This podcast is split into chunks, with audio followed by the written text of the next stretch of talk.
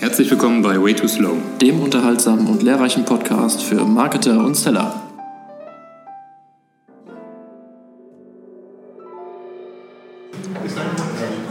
So, ja, meine sehr verehrten Damen und Herren, herzlich willkommen zum, äh, zu der HubSpot User Group heute. Ähm, wir machen das immer mit äh, Kamarossi, heute aber leider keiner von Kamarossi da. Ähm, ich soll euch aber alle herzlich grüßen. Äh, übrigens sehr charmant, dass keiner in der ersten Reihe ist. ist immer dasselbe. Ähm, ja, vielleicht ein paar Worte zu ähm, Made to Grow. Made to Grow, eine Agentur für digitales Marketing und Sales im Bereich B2B. Ähm, sind jetzt seit 2017, Dezember 2017 am Start. Neben meiner Wenigkeit, Sebastian, werde ich begleitet von Patrick, Arun in der Ecke, äh, ganz hinten mit der Kamera und Kerstin, alle drei Minuten. Ist das schön. Affenarbeit AD, ich komme aus der Startup-Welt und ähm, Affenarbeit soll bitte kein, ähm, kein, kein, nichts Böses gegen Affen sein. Ähm, gute ähm, und wissenschaftlich belegte Studien zeigen, dass Affen nicht der Meinung sind, dass ähm, wir von, von Affen äh, abstammen. Von daher eher shame on you. Weil ihr, ich bin mir sicher, dass es irgendwelche Prozesse gibt, irgendwelche Dinge gibt, die ihr tagtäglich, tagtäglich macht, aber eigentlich wie die Pest hasst. Von daher, shame on you. Frage an euch. Was ist eine Arbeit, ein Prozess, eine Aufgabe, die ihr tagtäglich macht, aber die eigentlich hasst? Hasst wie die Pest. Wer von euch arbeitet mit Excel? Zum Sport gehen? Ja, gut.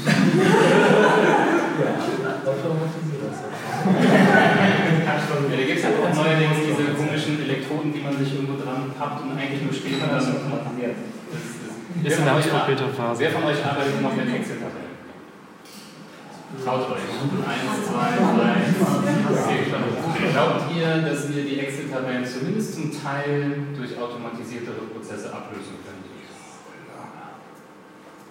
Das ist ein bisschen wie jetzt in der Kirche. Ja. ähm, gibt es irgendwelche anderen Dinge, wo ihr manuell E-Mails rausschicken müsst, wo ihr eigentlich denkt, boah, das kann ich eigentlich auch automatisieren? Auch. Ja, eigentlich ist es eine große nervige Aufgabe, dass viele unterschiedliche Kommunikationstools nutzen.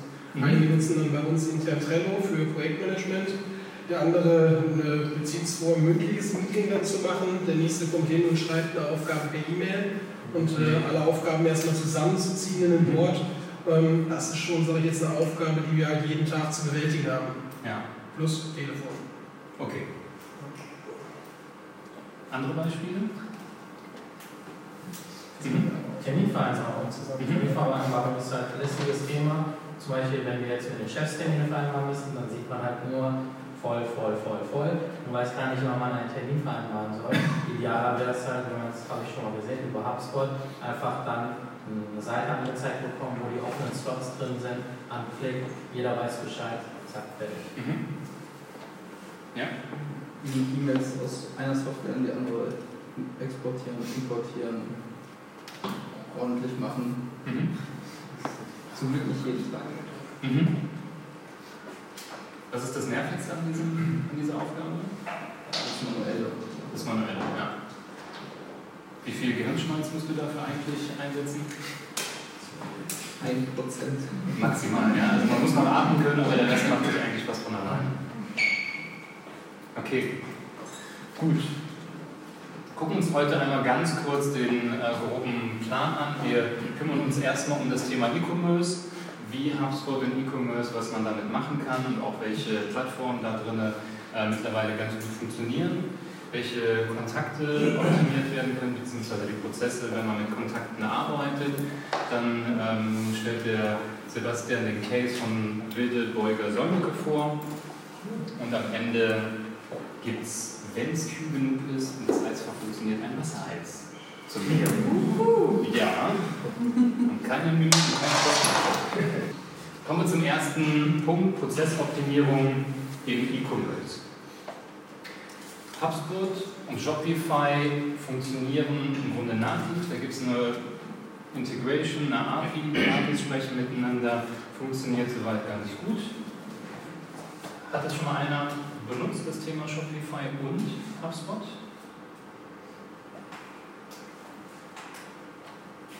Ist ein cooles Tool, sehr, sehr einfach, aber hat ein nicht ganz so angenehmes Bezahlsystem. Ja, da wird man eben pro Transaction, pro Verkauf abgerechnet. Es kann natürlich dann steigern, wenn das Ganze durch die Decke geht. Das muss man im Auge behalten. Und deshalb Shopify, zumindest auch in Deutschland oder in Europa, gar nicht so weit verbreitet wie Shopware. Shopware hat keine native ähm, API-Integration wie Shopify, aber ein sehr, sehr schönes Plugin von den Kollegen von NetPress aus München. Kostet, meine ich, 400, 500 Euro in Shopware installieren, integrieren und schon kriege ich die wichtigsten Informationen auch in HubSpot gespiegelt. Sehr, sehr cooles Tool, einmalige Kosten, fertig. Shopware, auch ein Wunder, jetzt nur ein einmal Bezahlsystem plus was eben der Entwickler oder die Entwicklerkosten und schon hat man ein ganz schönes ähm, E-Commerce-System. Wichtig eben zwei Plattformen, die natürlich auch auf derselben Datenbasis arbeiten. Shopware hat auch vor kurzem die sechste Version rausgebracht, ähm, auch ein sehr, sehr schönes, äh, schönes neues Release.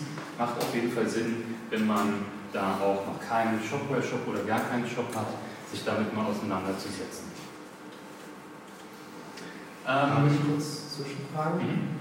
Ist mit Magento? Ähm, Magento, ja. Mhm. Magento ist ein sehr, sehr cooles System, wenn es um internationale Shops geht, wenn es um größere Shops geht. Ähm, die Connection to, zu HubSpot ist noch nicht so gut. Mm, deswegen setzen wir in der Regel dann eher auf Mehrsprachensysteme bei, bei Shopware. By the way, wir machen auch keine, wir bauen keine Shops, wir arbeiten dann auch immer mit anderen Agenturen oder Dienstleistern oder Inhouse-Entwicklern zusammen. Ähm, ja, Magento ist so eine Sache. Ähm, ist nicht ganz so einfach, das einzubauen. Wenn das jemand anders besser weiß, gerne äh, reinrufen. Ähm, unserer Erfahrung nach ähm, sind das die aus unserer Sicht präferierten Ökosysteme, entweder HubSpot und Shopify oder HubSpot und Shopware. Ja? Man kann natürlich auch mit WordPress WooCommerce und man kann auch bei Zapier mit jedem anderen System auch eine Brücke bauen. Ja. Zapier bietet Integration zu HubSpot an, in allen Richtungen natürlich. Genau, also im Grunde kann man hier oben noch ein Sternchen machen. Zapier, ja. sehr, sehr cooles Tool, falls ihr das noch nie benutzt habt, ähm, auf jeden Fall mal reinschauen. Ähm, das macht vieles ähm, auch nochmal, verbindet vieles, viele Ökosysteme, ist aber auch mit einem kleinen Aber zu versehen, dass es ein zusätzliches System ist und da kann es immer mal wieder auch zu kleinen Problemchen kommen. Ähm, ich habe letztens mit meinem ähm, HubSpot-Ansprechpartner, mit meinem kleinen Spion bei HubSpot gesprochen. Er hat gesagt, dass sich die äh, Chefs von HubSpot und Zapier zuletzt zusammengesetzt haben mit dem Ziel, bis Ende des Jahres das ganze Thema ähm, Integration und äh, Konnektivität nochmal deutlich aufzubauen. Ähm, kann natürlich dann dazu führen, dass ähm, sowas deutlich einfacher. Man muss aber auch sagen, die API von HubSpot, jeder Entwickler, der sich die API von HubSpot anguckt, ähm, kriegt äh, Herzchen in den Augen, weil er denkt, okay, was soll ich alles damit machen? Ähm, sag mir was, ich mache es, weil es sehr, sehr einfach ist und äh, sehr, sehr ähm, ja, eine gute API, gute Schnittstelle einfach liefert. Gut, kommen wir zum Thema ähm, E-Commerce hier die, die äh, Grenze zwischen ich sag mal, normalen Kunden, B2B-Onboarding und E-Commerce-Onboarding verschwimmt dann natürlich ein bisschen, aber was wir wollen und was auch bei vielen Shops tatsächlich immer fehlt, ist ein schönes Onboarding. Ja, also wir wollen dem Kunden natürlich sagen, hey, wir wollen uns so fühlen beim ersten Touchpoint wie diese Affe in diesem, weiß ich nicht, heißen Bad. Wir wollen uns willkommen fühlen, wir wollen einfach nicht, keine Warnung, keine, äh, weiß ich nicht, wie auch immer gearteten Warnsignale oder äh, Gefahrensignale ausstreuen. Deswegen gucken wir uns das Thema hier einmal ganz kurz ein bisschen genauer an. Kein Beispiel von einem E-Commerce, aber Lyft macht das, wie ich finde, sehr, sehr schön. Der erste Eindruck vermittelt auf jeden Fall ein gewisses Branding, eine Corporate Identity, die spricht und man fühlt sich einfach, ja, herzlich willkommen. Wenn man sich den ein oder anderen negativen, ähm, das ein oder andere negative Beispiel anschaut, sieht man sehr, sehr häufig, dass fehlt. Keine Emotionalität, kein dieses, ah, schön, dass ich da bin, wie bei einem guten Freund, wie bei einer Beziehung, die man vielleicht aufbaut, sondern eher so plain, ähm, bitte einloggen und kaufen. Ganz wichtig auch, immer wieder selber ausprobieren. Wenn nur weil es einmal aufgesetzt habe, das sehen wir nachher auch bei den Workflows, je komplexer das wird, desto unsteuerbarer oder aber auch schwieriger zu handeln ist das Ganze. Immer mal wieder als Neukunde anmelden, um zu sehen, ob noch alles so funktioniert, wie es aussieht, wie wir das immer aufgesetzt haben. Nächste Beispiel, gebt eine kleine Tour durch euren Laden, durch euren Online-Shop oder das Tool, was ihr gerade anbietet. Hier in dem Fall kein E-Commerce-Beispiel, kennt das jemand? Kennt das jemand? Hm? Canva? Ja, genau. Canva, sehr, sehr geiles Tool. Ähm, und man sieht sofort, wie es funktioniert, weckt auch eine gewisse Emotionalität oder zumindest den Eindruck, dass ich sehr, sehr schnell starten kann, Ergebnisse produzieren. Das Schöne natürlich, dadurch, dass man sehr schnell damit startet, es kann ja auch ein einfaches B2B-Tool sein, was in einem E-Commerce-Shop, in einem Shopware-Shop eingebunden ist, kann ich dadurch natürlich schon Promotoren, Fans erzeugen. Checkout-Prozess, so wie der kleine Affe hier rechts, ähm, ist natürlich ein Traum. Baby unterm Arm, drei Sachen schnappen, schnell raus. Das sind die Power-Shopper, die eigentlich jeder E-Commerce-Shop will. Ähm, jetzt wissen wir, wir sind leider nicht so, sondern es dauert manchmal ein bisschen länger, bis wir äh, einkaufen. Die ganzen Informationen, die wir mitnehmen können, sind natürlich ein paar unterschiedliche. Bevorzugte Bezahlung und Versand kann man zum Beispiel mit Shopify oder auch mit Shopware in HubSpot darstellen. Gibt es gewisse Muster, die sich darstellen, wenn jemand auf Rechnung kauft, bedeutet das, wenn jemand mit Kreditkarte sofort bezahlt, das heißt, dass wenn jemand mit PayPal bezahlen möchte und so weiter und so fort. Was kann ich davon ableiten? Wie kann ich vielleicht gewisse Kampagnen streuen? Kann ich für Powershopper andere Buyer-Persona spezifische Kommunikationsstrategien fahren, als für die, die zum ersten Mal kaufen, die noch nie gekauft haben. Dasselbe gilt dann auch für das Up- und Cross-Selling. Wenn ich sehe, es gibt eigentlich nichts mehr, was derjenige kaufen kann, kann ich vielleicht andere Produkte entwickeln, die daran anschließen? Oder gibt es verschiedene Produktzyklen, Produktgruppen, in denen ich weiter verleiten kann, weiter einleiten kann? Das ist ein Klassiker, Rabatte für Warenkorbabbrecher. Ähm, meine Erfahrung zeigt aber auch, gerade Warenkorbabbrecher, ähm, der Kunde da draußen weiß so langsam, dass wenn ich einen Warenkorb befülle und den nicht abschicke, dass ich dann einen Code irgendwann zugeschickt bekomme. Das ist ein Klassiker. Ja? Also ähm, der eine oder andere reagiert vielleicht schon so ein bisschen pissig, wenn man keinen Rabattschein, Rabattscheincode bekommt, weil der Warenkorb nicht abgeschickt wurde. Aber hiermit kann man natürlich auch spielen. Ja? Gut, Supportanfragen. Wer von euch hat auch solche Customer Success, Customer Care Kollegen, die genauso am Telefon sitzen? Wo wir wieder bei dem. Selbst, ja. Bist du selbst? Wo wir auch wieder beim Thema, wie viel Prozent deines Gehirns, deiner mentalen Kapazität musst du dafür einsetzen. Ähm, der Servicebot und die Wissensdatenbank von, von HubSpot sind schon gar nicht so schlecht, wie der ein oder andere es vielleicht denkt oder ähm, sagt. Ähm, was dahinter steckt, ist Elasticsearch, eine sehr, sehr gute Suche an der Stelle, technisch zumindest. Und wie jedes System, jedes Support-System, müssen wir hier natürlich sowohl darauf achten, worauf kann dieser Servicebot, den ich per Chatbot oder sonst wie zur Verfügung stelle, auf welche Wissensdatenbank, auf welche Grundlage kann er zurückgreifen, um demjenigen ähm, eben nicht, ähm, weiß ich nicht, 0800 Hotline-mäßig ähm, zu sagen, sorry, ich habe sie nicht verstanden oder sonst was äh, zurückzugeben. Das heißt, da muss eine konstante Auswertung stattfinden. Der Service- oder Support-Mitarbeiter wird vielmehr zu einem ja, Art CRM oder Data Manager als zu einem klassischen Service-Mitarbeiter, der nur ans Telefon geht oder E-Mails und Tickets bearbeitet. Es geht vielmehr darum, wiederkehrende Fragen, sich wiederholende Fragen ähm, auch über ein Chatbot-System anzubieten und die Antworten darauf zu liefern. Das heißt, die Zeit an Kunden, die wertvolle Zeit an Kunden steigert sich, um eventuell auch von einer Serviceanfrage in eine Art Sales- und Produktgespräch zu gehen und weniger in Richtung, ähm, ich versuche dein oder nur dein Problem zu lösen, weil die Antwort bietet schon die Wissensdatenbank und der Service dort. Auch ein sehr, sehr ähm, einfaches Thema eigentlich, aber wenn es um das Thema E-Rechnung geht, es gibt immer noch eine ganze Reihe von Kunden, die postalisch eine Rechnung bekommen. Hier einmal ein Beispiel mit Kunden, was wir umgesetzt haben. Hm, ganz einfache Landingpage, Kunden, bei denen der Haken bei postalischer Rechnung steht, bekommen diese E-Mail, bekommen eine E-Mail mit dem Link zur Landingpage, in der gesagt wird, ähm, tu doch was für die Umwelt und krieg deine äh, Rechnungen auf der E-Mail. Ganz einfach, aber natürlich auch eventuell für den Kunden einen Mehrwert, weil er dort direkt eingeben kann, ohne dass ein manueller Prozess geschieht, bitte an die Buchhaltung at mycompany.de zu schicken und nicht an mich persönlich, weil dann muss ich sie nochmal weiterleiten und so weiter und so fort. Also sowohl auf meiner Seite als auch auf Seite des Kundens zwei Prozesse im Grunde erübrigt. Und die Rechnungen gehen über HubSpot raus? Die Rechnungen können über HubSpot rausgehen, sehr gute Frage. HubSpot unterscheidet im Grunde drei E-Mail-Typen.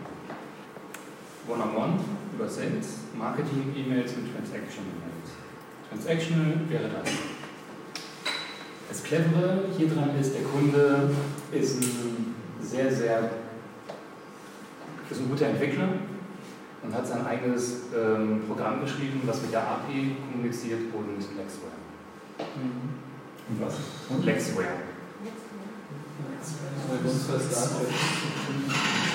Ähm,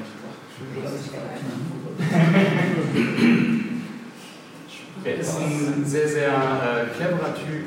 Ähm, natürlich sieht die Software so aus, als wäre es Windows NT oder sowas, falls ihr das nicht kennt, googelt das mal, das sieht wirklich nicht schön aus, aber es macht seinen Job und es ist wirklich eine sehr, sehr, ähm, sehr, sehr coole Software. Also in dem Fall darf es rein theoretisch gar nicht über HubSpot rausgehen. Gut, ich, das verstehe jetzt, was Sie darf dann über HubSpot rausgehen. Weil HubSpot die drei Unterscheidungen macht zwischen Äh, nee, eine Anmerkung dazu. Äh, Wir nutzen das genau in dem Prozess. Mhm. Äh, Wir haben eine relativ einfache PHP-Programmierung gemacht. Das heißt, es wird eine Rechnung generiert Mhm. und HubSpot nimmt die einfach als Briefträger aus dem Karton, packt die in die E-Mail und schickt sie aus. Ähm, Also das geht schon. Ich Ja, das muss geht also auch. eine Ja. zweite Software haben, die mir eine Rechnung generiert. Nee, das nicht. Das Ähm, ist relativ einfach. das ist auch einfach, wenn HubSpot das rauskriegt, könnte es sein, dass sie sagen, sorry, aber Transaction-E-Mails müssen extra abgerechnet werden. Kriegen die nicht raus. Ich Nee, weiß. Sie wissen das. Also Ja, okay. Das ist ja hundertfach und das ist Okay. überhaupt kein Stress für die. Die hängen sich äh, an Template an, wo sie wissen, das ist bei, uns, bei denen abgelegt und Mhm. Okay. da muss man nicht verhandeln. Okay. Im Sales-Account inklusive. Ich frage gerne nochmal nach, ähm, aber genau an dem Grund, an dem Punkt sind wir einmal gescheitert. Ja. Mhm. Ähm, wie funktioniert denn Transaction Mail? Ist das das, was man in Workflows benutzt? Oder was Mm, Eigentlich, das? das ist äh, keine wirkliche Mail, die sich auf irgendeine Art und Weise unterscheidet. Ähm, laut HubSpot eigenen Definition ist das eben eine Kundenkommunikation. Es kann zum Beispiel auch sowas sein wie, es gibt ein neues Update für ein Produkt, lad dir jetzt das Update runter oder sowas. Das heißt, die Kundenkommunikation unterscheidet sich zu der Marketing-E-Mail, Massenmail, was man alles im Marketing so machen kann, und der One-on-One-Relation ähm, E-Mail-Versand, wenn ich einem Kontakt eine E-Mail ausschicke. Aber ist das dann trotzdem automatisiert? Oder geht Es kann automatisiert sein. Diese Transactional-Mails sind in der Regel automatisiert, ja. Und wo steuere ich das? Irgendwie ist Das- das. Das ist, kann man im Grunde, wenn man, wenn der HubSpot-Mitarbeiter sagt, das brauchen wir nicht, dann wird das einfach so rausgeschickt. Muss man sich eben fragen, wie wird die E-Mail automatisiert mit einer Rechnung äh, versehen. Das ist das Einzige. PHP, wie auch immer, API, kann man alles schön machen. Ähm, an und für sich ist es keine, kein Unterschied. Da wird eine API ange angezapft. Je nachdem, wo die Rechnung herkommt. Ah, Ob, es, ob die in Lexwell liegt oder sonst irgendwo. ah okay, jetzt habe ich es. Mhm. Okay. Gucken wir uns einmal den Prozessoptimierung bei Kontakten an. Ähm, erste kleine Beispiel, super einfach, aber kann durchaus den Unterschied machen. Ähm, gerade wenn als Kunde oder auch als Agentur ähm, hat man ja häufig schon die Herausforderung, sich ein bisschen von der Masse abzusetzen. Ein Beispiel ist ja auch Unboxing von Produkten. Ja, wenn ich ein Produkt aus, weiß ich nicht woher bekomme, ein ganz normaler Karton dabei ist, ist unter Umständen irgendein Produkt, das ersetzbar ist. Wenn ich dann Schleifen dran mache, auf Twittery Beispiel, ne, handgeschriebene Karte dabei, ähm, kann das natürlich irgendwie eine andere Wertigkeit transportieren und auch Emotionen wecken, die sehr, sehr gerne über sowas wie einen Versand von der Geburtstagsmail realisiert werden können. Das ist ein spezieller Workflow. Ja, wenn man jetzt einen neuen Workflow kreiert, nimmt man nicht den ersten oder auch keinen von Anfang an neu, sondern den dritten, der sich an einer Datumseigenschaft ähm, orientiert. Da steht auch ganz klein äh, zum Beispiel zum Geburtstag. Wenn ich dann also diese Datumskontakteigenschaft habe, äh, damit dann hat derjenige Geburtstag, soll eine E-Mail ausgelöst werden, eben jährlich an dem Datum orientiert. Ganz einfacher Workflow. Und am Ende wird dann diese E-Mail ausgelöst, die mir dann sagt, herzlichen Glückwunsch, die ja im Grunde kein Ziel hat im Sinne von, soll irgendwo draufklicken und was kaufen, soll einfach nur sich so ein bisschen vom, vom Rest abheben. Was man aber auch sehr, sehr schön machen kann, gerade auch im E-Commerce. Wenn ich jetzt hier zum Beispiel einen Kunden habe, der ein Jahr lang mit mir unterwegs ist, weil er ein Abo hat oder sonst was anderes, kann ich natürlich auch sagen, Versand Geburtstagsmail und Versand ähm, Kundenjubiläum. Dann orientiert sich das nicht an, der Geburtstags, an dem Geburtsdatum, sondern an dem Tag, wo er zum Kunden geworden ist. Und dann kann ich vielleicht auch sagen, freut uns, dass wir schon so lange Kunden sind und dass wir so lange unterwegs sind. Hier hast du 10% Rabatt für irgendwas.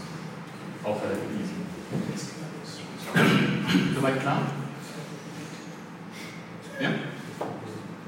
Gut. Andere ganz, ganz einfacher Workflow, wenn ich aus irgendwelchen vielleicht auch mitgenommenen Formularen herausbekomme, wie das Geschlecht eines Kontaktes ist, kann ich ganz einfach die Anrede, Briefanrede ähm, automatisiert ausliefern. Ja? Hier in dem Fall, Geschlecht ist weiblich, dann bitte Anrede, sehr geehrte Frau. Wenn nein, ist das Geschlecht männlich? Fragezeichen. Wenn ja, sehr geehrter Herr. Fertig. Muss nichts nachgepflegt werden. Kein Zeller muss da auch nur irgendwie Hand anlegen ähm, Arbeit, die man sich ersparen kann. Weniger Affenarbeit. Ups, da war einer zu weit. Die Namenserkennung hat das wohl nicht. Ne? Eine Namenserkennung, nee. Allein bei solchen Namen wie Kim oder so wird es schon schwierig. Oder Daenerys. Gut, Lead Scoring und Terminbuchung. Ganz, ganz einfach. Ähm, wer von euch arbeitet mit äh, Lead Scoring. Arbeitet ihr da auch mit solchen Abhängigkeiten wie, wenn Lead Scoring 60 oder höher, dann Termin raus? Ja.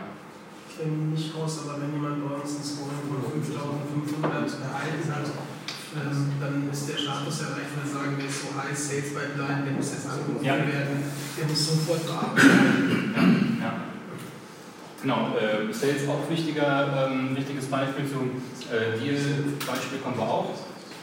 Ähm, Terminbuchung ist gerade in unserem Fall natürlich ein sehr, sehr ähm, häufig genutztes ähm, Beispiel, wenn wir ein Lead haben, der auf der Webseite häufiger unterwegs ist und so weiter und so fort, die also ein gewisses Interesse abzeichnen können, dann wird ihm pro, proaktiv eine eine E-Mail geschickt, in der befragt willst du einen Termin buchen mit uns. Ja, die sieht dann so aus, auch ein bisschen emotionaler. This is the sign you've been looking for, bla bla bla. Jetzt Meeting blocken. Ganz einfach aufgesetzt. Ähm, solche Mails werden jetzt vielleicht nicht immer oder sollen ja auch nicht an jeden geschickt werden. Wir wollen nur die Leute rausfiltern, die aufgrund ihrer Aktivität und ihres Verhaltens zeigen, wir haben Interesse. Zum Thema Deals und Lead Scoring auch ein sehr, sehr gerne genutztes Beispiel, wenn man mit aktiven Listen arbeiten möchte. Ganz einfacher Filter, bitte zeig mir alle Deal, Deals, die in der Dealphase, nicht in der Dealphase Closed One und Closed Loss stecken und bitte nur die mit einem HubSpot-Score größer als X. Ja, und schon sehe ich alle, die einen Deal haben und gleichzeitig habe ich eine gewisse Hierarchie, eventuell mit einem Seller zu arbeiten oder noch irgendwas anderes mit denen zu machen. Das Lead Scoring in HubSpot übrigens ähm, ist ein bisschen versteckter geworden. Das war früher deutlich einfacher zu finden, mittlerweile versteckt sich das in den Eigenschaften. Gerade Leute, die neu mit HubSpot sind, übersehen das komplett, obwohl das so ein wichtiger Punkt ist. Ähm, Lead Scoring ganz einfach. Ich kann positive ähm, Kriterien formulieren, anhand derer ein Kontakt einen Punkt bekommt, fünf Punkte, 100 Punkte, da bin ich komplett frei, aber auch negative. Ja, also wenn jemand zum Beispiel keine Mail öffnet und den Terminvorschlag, die Terminbuchung ähm, nicht durchgeführt hat, kann ich auch Minuspunkte geben. Ein anderer Punkt, der HubSpot leider, den, ich weiß nicht, ob sie es vergessen haben oder ob sie es ignorieren oder einfach nicht darstellbar ist, ähm, wir wollen ja eigentlich mit HubSpot die Qualität in den Sales-Gesprächen erhöhen. Wir wollen die Kaufbereitschaft, die Kaufreife mit dem One-on-One, -on -One, mit dem Seller im Kunden darstellen. Jetzt ist es aber so, wenn wir in den klassischen Funnel denken, wenn ich ein Lead, ein Marketing Qualified Lead zu einem Sales Qualified Lead werden lasse. Was passiert mit demjenigen, wo Sales sagt, der ist kacke? mit dem kann ich nicht arbeiten. Warum auch immer. Oder er wurde ein Sales Accepted Lead, war dann aber doch nicht qualified dabei, weil er vielleicht sagt, ja, ich wollte mich noch mal ein bisschen umgucken, aber eigentlich fehlt sowas wie ein Sales Return oder Sales Rejected. Den kann man aber indirekt zumindest so ein bisschen darstellen. Not qualified to buy könnte man es zum Beispiel. Wo man den jetzt in dieser Hierarchie in den Dealphasen auftauchen lässt, ist eigentlich erstmal egal. Das Wichtige dabei ist aber, ne, so ein Buzzword Marketing, Sales, Alignment wird ja, schwirrt ja auch so ein bisschen durch die ganze Thematik. Wenn ich diese Information zurückbekomme von den Sellern, der war nicht gut, kann ich das eventuell nutzen, um weiterhin die Kaufbereitschaft und die Lead-Qualität zu erhöhen. Vielleicht gibt es eine Frage, die ich hier oben schon stellen kann bei den Encodates zum Beispiel wollen Sie innerhalb der nächsten zwei, drei Monate unser neues Tool bei Ihnen implementieren oder erst in drei Wochen oder drei Jahren oder irgendwann später. Wenn ich die Information habe, weiß ich, der ist nichts Seller. Ja, also bei schlechten Sales Qualified Leads kann ich damit auf jeden Fall arbeiten und noch die Qualität weiterführen. Schwierigkeit, ich muss die Information irgendwie bekommen. Ja, und das freiwillig. Gut, dann würde ich meinen charmanten Namensvettern Sebastian nach vorne bitten und den Klicker übergeben.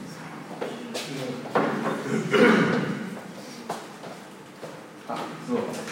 Ja, hi, ich hatte mich eben schon äh, kurz vorgestellt. Ich bin der ein bisschen was mit YouTube macht, äh, das andere Mal im, im, Fernsehen zu sehen ist.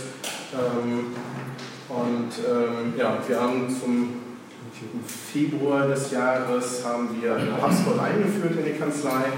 Also ähm, wer mal mit Anwälten gearbeitet hat, wird wissen, dass das jetzt nicht so der digitalste Bereich ist. Ähm, Wildenborger Solmecke ist da sicherlich Vorreiter, gerade dank an äh, Christian Solmecke, aber in der Arbeitsweise ähm, ja, mit dem reinen mit den Anwälten, mit den, Referen, äh, mit den äh, Referendaren und Rechtsanwälten Facheingestellten ist schon was anderes als vielleicht jetzt in dem Umfeld in dem ihr euch jetzt bewegt.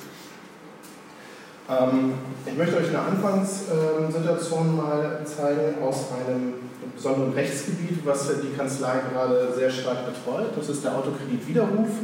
Da ist es so, dass jemand, der sich ein äh, Auto gekauft hat über einen Kredit, äh, aufgrund eines Fehlers in der Widerrufbelehrung diesen Kredit widerrufen kann, dann gibt sein Auto zurück und bricht das Geld zurück. Für die Kanzlei ein sehr, sehr lukratives Geschäft. Führt aber auch, oder beziehungsweise das Problem ist, dass für einen möglichen Mandanten dieses Geschäft zwar lukrativ ist, viele Leute aber derzeit aufgrund dieser Dieselkrise keine neuen Autos kriegen, aber auch keinen Druck haben. Gerade der Deutsche möchte sein Auto nicht zurückgeben. Von daher ist es sehr, sehr schwierig, dann auch die Leute so, zu, so weit zu bekommen, dass sie tatsächlich dann auch monetieren. Es gab ähm, zu dem Zeitpunkt, als ich damit angefangen hatte, den einen oder anderen Inhouse-Prozess zur Steuerung. Man hat ein eigenes Callcenter-Team tatsächlich in der Kanzlei auch sitzen, ähm, die versuchen, ähm, ja, Terminvereinbarungen äh, mit, äh, für die ersten, äh, für das erste kostenlose äh, Gespräch mit den Anwälten zu führen oder zu vereinbaren, ähm, hatten dann aber auch externe Callcenter laufen, sowie ähm, etliche Lead-Partner, also unterschiedliche Lead-Partner, von denen man tatsächlich ähm, möglicherweise eingekauft hat. Ähm, das alles, wie wir gerade schon festgestellt haben, sind wir alle große Excel-Freunde. Ähm, jeder Lead-Partner war eine eigene Excel-Tabelle, mindestens eine, meistens drei, vier Excel-Tabellen. Und äh, hier haben wir tatsächlich versucht, ähm, einen Prozess dann auf die Beine zu stellen, dass man es dann auch ein bisschen hochskalieren kann. Ähm, genau, ja, kann man besser machen, äh, habe ich mir auch gedacht. Ich wollte halt nicht mit diesen Excel-Tabellen arbeiten. Ich hasse Excel, kann auch nicht mit Excel umgehen. Ich weiß, dass man so Zahlen und Spalten machen kann, das war es dann auch. Ähm, ich hatte dann angefangen, tatsächlich in einer, einer, sehr, sehr langen Testphase, da muss man auch äh, HubSpot dann auch mal loben. Wir hatten eine anderthalb Monate Testphase in der vollen Version dann haben angefangen, äh, eine kleine Deal-Pipeline aufzubauen. Diese Deal-Pipeline sieht jetzt bei uns in diesem aufgezeigten Rechtsgebiet wie folgt aus. Das war einmal die ähm, Phase Deal, Lead haben. Äh, als nächstes haben wir die Spalte nicht erreicht. Nicht erreicht sind ähm, alles Leads, die wir innerhalb von 24 bzw. 36 Stunden nicht erreicht haben, die auf Mailings nicht reagiert haben ähm, und noch keinen selber äh, keinen äh, Termin vereinbart haben. Ähm, Terminvereinbarung, also alle Leute, die tatsächlich jetzt einen Termin vereinbart haben, die warten so lange in dieser Spalte, bis dieser Termin stattgefunden hat. Das kann bis zu drei, vier Wochen dauern, also so weit im Voraus tatsächlich dann diesen Termin äh, locken können. Ähm, keine Unterlagen heißt, ähm, wir benötigen Unterlagen wie zum Beispiel einen Kreditvertrag, um auch zu prüfen, ob dieser Vertrag widerrufen werden kann. Haben wir diese Unterlagen nicht, kann auch dieses Erstgespräch gar nicht stattfinden. Beratung plus Unterlagen ist die Spalte, in der, ähm, in der wir Leads ablegen, die wir beraten haben. Wir haben Termin stattgefunden und wir haben letztendlich alle Infos. Hier geht es darum, eine Vollmacht äh, zu bekommen, dass der Anwalt letztendlich tätig werden kann und sich dann mit der Kreditbank bzw. Ähm, mit der ähm, Rechtsschutzversicherung auch auseinandersetzen kann. Termin nicht erreicht ist tatsächlich eine Spalte, die äh, äh, für alle sehr, sehr unschön ist. Hat jemand einen Termin gebucht, geht aber letztendlich nicht ans Telefon. Telefon ist aus. Was macht man mit diesen Leuten und wie geht man mit diesen um? Beraten ohne Rechtsschutzversicherung ist äh, ohne RSV. Das heißt, Leute, die eigentlich äh, manatieren wollen, ähm, aber keine Rechtsschutzversicherung haben, also die Anwaltskosten selber tragen müssen. Ähm, was macht man mit denen? Wie kann man denen dann auch noch helfen, ähm, dass sie trotzdem manatieren? Ja, gewonnen ist Mandant, kein Mandant äh, ist in dem Sinne verloren und die Spalte keine Telefonnummer, das ist eigentlich äh, für Leads, die einen Zahlendreher in ihrer Telefonnummer hatten, ähm, die wir dann aber trotzdem noch separat eingeben können. Ähm, wie ihr eben schon vielleicht so ein bisschen rausgehört habt, ist für uns der Prozess der Datenakquirierung sehr, sehr wichtig. Also die Kreditverträge, die wir brauchen, wir brauchen Unterlagen, ähm, von der Rechtsschutzversicherung, wer ist die Rechtsschutzversicherung, wie ist die Kundennummer etc. Das war vorher ein Prozess, der beim externen Callcenter lag, die dann fast einen mittel äh, zweistelligen Betrag bekommen haben, um einen Termin zu vereinbaren und Unterlagen zu holen. Und hier haben wir dann mit dieser, hier, mit dieser Landingpage ähm, etwas geschaffen, um die Leute selbstständig ähm, dazu zu bringen, dass sie selber die Unterlagen hochladen bzw. uns dann äh, alle Informationen geben, die wir dann tatsächlich für diesen Prozess dann auch benötigen. Ich habe eine Frage. Gerne. Wenn ich das richtig verstehe, ist doch an diesem Verkaufsprozess absolut ausschlaggebend, ob jemand eine Rechtsschutzversicherung hat oder nicht. Ne? Nein. Ah. ähm, es gibt äh, Rechtsschutzversicherungen, keine Ahnung, wie sie alle heißen, die ähm, nehmen Leute noch auf. Dann hat man eine dreimonatige Wartezeit es gibt aber auch Leute oder Versicherungen, die sagen, äh, zahlt uns einen Betrag X und ihr seid sofort mit dabei. Die müssen wir aber je nachdem, wie dann das Erstgespräch am Telefon äh, gelaufen ist, dann auch nachhalten und dahinter einen Workflow aufsetzen. Genau, das hatte ich gerade im Kopf, als ich die Lead-Phasen gesehen habe, weil da konnte ich jetzt nicht genau feststellen, oder genau erkennen, wann ihr feststellt, ob so jemand einen RSV hat und dann eben schneller in dem Lead-Prozess vorwärts kommt oder eben nicht. Das hat mir so ein bisschen gefehlt. Wir haben, ähm, je nach Leadquelle ist es tatsächlich so, dass ähm, die, äh, die Information angegeben wird, ob eine Rechtschaftsversicherung hat, ja, nein, sogar von welcher, auch welche Bank es ist. Also das kann man je nach Leadpartnern ähm, ist dann äh, die Datenbasis sehr, sehr Schon im ersten Stage es im Prinzip die Info schon. Klar. Wobei die Daten aber auch immer ohne Gewähr sind, weil viele klicken es einfach an, weil sie durch einen langen Klick-Funnel durchgeführt werden. Ähm, können auch ähm, Fantasiedaten letztendlich sein. Das kriegt man aber in dem Erstgespräch dann letztendlich raus. Ähm, man muss sagen, dass wir in diesem Prozess, die tatsächlich dann auch mandatieren, ähm, dann auch festgestellt haben, die Leute, die selber ihre Daten hochladen, also wo wir nicht explizit darauf hinweisen müssen, dass sich das sehr, sehr stark mit dieser Quote denn hier auch deckt. Also von sämtlichen Leads, die äh, bei uns hineinlaufen, ähm, nutzen in Anführungsstrichen nur 7 bis 10 Prozent dieses Formular. Die klicken sich dann aber auch schon weiter selbstständig in die Terminvereinbarung, also für uns super. Da muss kein äh, interner Mitarbeiter bzw. wen wir denn in der Hotline da sitzen haben, muss sich dann darum kümmern. Ähm, ja, und die Leute, die es hochladen, rufen dann wiederum 33 Prozent davon selber einen Termin. Also überspringen wir dann schon ähnliche Steps, die aber auch vorher uns richtig Geld gekostet haben. Ähm, über diese einzelnen Dealphasen, die ich euch eben gezeigt habe, haben wir natürlich dann auch Reminder-E-Mails. Ich habe ähm, Workflows erstellt ähm, für Aufgaben an die Callcenter-Mitarbeiter, die wir dann haben, einfach um denen mal darauf hinzuweisen, ey, es sind keine Unterlagen ähm, erschienen, bitte ruf ihn nochmal an. Hast du jetzt die Unterlagen gekriegt, bitte ruf ihn nochmal an.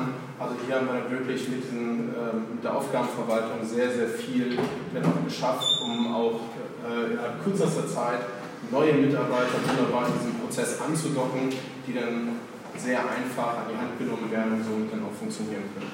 Wie macht ihr das? Einfach per E-Mail oder ich will Callcenter werden ja auch ihre eigene Software benutzen, die werden ihre eigene Calling-Software haben, Aufgabensoftware. Das ist ja unser Callcenter in dem Sinne und die arbeiten alle komplett mit HubSpot, telefonieren jetzt inzwischen sogar auch über HubSpot. Ähm, vorher war es so, die, externe Callcenter, das wir hatten, mit diesen ganzen Excel-Tabellen, dann hat natürlich das externe Callcenter auch noch mit unseren Excel-Tabellen gearbeitet und da wieder die Infos zurückgespielt. Und das ist jetzt auch etwas, was uns dann Gott sei Dank äh, erspart bleibt. Das Thema Lead Scoring hat Sebastian auch angesprochen. Ihr habt die Spalte zum Beispiel nicht erreicht, ähm, vorhin gesehen. Ähm, da ist es jetzt so, dass wir, beziehungsweise dass ich herausgefunden habe, dass Leads, die ähm, weniger als 20 Punkte haben, ähm, gar nicht mehr angerufen werden müssen. Normalerweise haben wir gesagt, dass wir die Leute bis zu 16 Mal anrufen wollen. Ähm, wenn die allerdings zu wenig Punkte haben, rufen wir sie gar nicht mehr an, schieben die direkt auf in dem Sinne verloren, kein Mandant, weil wir statistisch festgestellt haben, nee, diese Leute erreichen wir auch so nicht, sie agieren nicht mit uns, sie reagieren nicht auf uns, von daher können wir sie dann einfach ähm, ja, abschreiben. Alle Leads, die bei uns äh, etwas mehr, also 60 Punkte plus haben, kann ich relativ sicher sein inzwischen, dass die dann tatsächlich dann auch mandatieren. Ähm, ein Problem ist für mich tatsächlich, ihr merkt, dass dieses Anrufen ein wichtiger Prozess bei uns ist ähm, und auch, dass dieser zeitliche Aspekt sehr, sehr wichtig ist. Also wenn wir erst nach vier Tagen anfangen, die Leute anzurufen, kann es sein, dass jemand, der tatsächlich sein Auto zurückgeben möchte, schon bei einer anderen Kanzlei gelandet ist. Ähm, ich kann über das komplette Lead Scoring, so meine Skills ist jetzt bei HubSpot zulassen, äh, keinen zeitlichen Aspekt festlegen. Also wenn da jemand irgendwie eine Lösung hat, wie kann ich jetzt sagen, äh, User hat nach 36 Stunden keinen Termin vereinbart, Minuspunkte, wäre ich sehr, sehr dankbar, das würde uns sehr, sehr helfen. Ähm, ja, Status Quo, das ist jetzt tatsächlich auch ähm, ähm, ja, Stand jetzt, das Status Quo natürlich auch aus. Ähm, wir haben überhaupt kein Callcenter mehr. Also das, wo wir vorher ja, gerade im letzten Jahr eine Anfang fünfstellige Summe an externen Callcenter ausgegeben haben, das ist jetzt komplett vom Tisch. Wir konnten die Anzahl an Leads tatsächlich mit dem internen Prozess äh, auch verdoppeln. Äh, wir haben überhaupt keine Probleme, neue Mitarbeiter auch äh, anzudocken, um dann tatsächlich die Leads immer weiter hochzuziehen. Ähm, das ist dann Seite was möglich. Ähm, haben eine Steigerung der Mandatierungsquote und haben insgesamt die Kosten halt um 75% reduziert, ähm, was eigentlich, denke ich, hier für so einen relativ steifen Bereich äh, ein schönes Case ist. Gut. Ja, vielen Dank.